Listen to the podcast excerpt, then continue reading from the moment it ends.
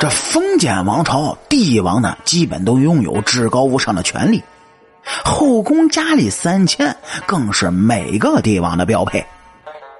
有些荒淫无度的皇帝，甚至远比三千还要多的嫔妃。而古代皇朝呢，更是将皇帝的传宗接代看的是无比重要。即使是在民间，哎，这普通的老百姓都不能无后，你更别说是皇室了。中国皇帝的一大特点，那就是老婆多，嫔妃多。所以才有“三宫六院七十二妃”的说法。观看整个封建王朝的历史上，后宫佳丽几千名的是数不胜数。那有家底厚的，自然也有捉襟见肘的。您就比如清朝的光绪皇帝，几千嫔妃的服务，光绪基本上是享受不到的。整个皇宫呢，也只有一后二妃为其服务。而这光绪的后代，哎，是年幼的宣统帝爱新觉罗溥仪，也是一个差不多的境遇。宣统帝溥仪呢，一生总共有五位的妃嫔，而且溥仪不到十岁就已经有了妃嫔。估计呢，是因为自己年幼，这身体被玩坏了，所以直到了六十一岁去了世，这溥仪也没留下一儿半女。也有人说，皇族之间的近亲结婚导致了溥仪不能生育。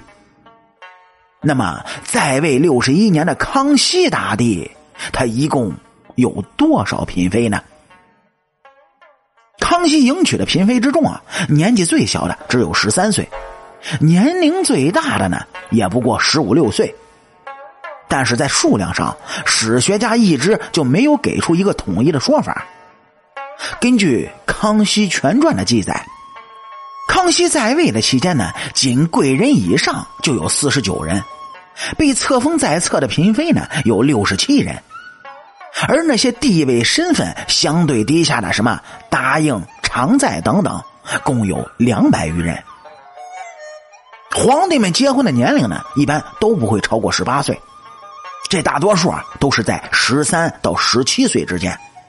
而且，啊所有的皇帝、小皇帝、太子，这基本上都在结婚之前呢，就已经懂得了嘿咻之事。你就比如啊这西晋的司马衷还是太子时，十三岁结婚之前呢，其父皇司马炎就派人教他如何成为真正的男人。北魏的文成帝虽然结婚的时候已经十七岁了。但是人家十四岁就已经当了爹了，所以您各位想吧，在优生优育、晚生晚育的今天看来，那古人特别是古代皇帝十四五岁当爹，他能尽人事吗？他自己还是一个孩子呢，怎么去照顾自己的孩子呢？那么对于这件事儿，您各位又有什么看法或者是不同的见解呢？欢迎在咱们主页的评论区里共同来探讨。主播给您各位保证，我看到之后会第一时间给您回复。也感谢您各位能够在听故事的同时呢，给主播点赞、评论、转发和订阅。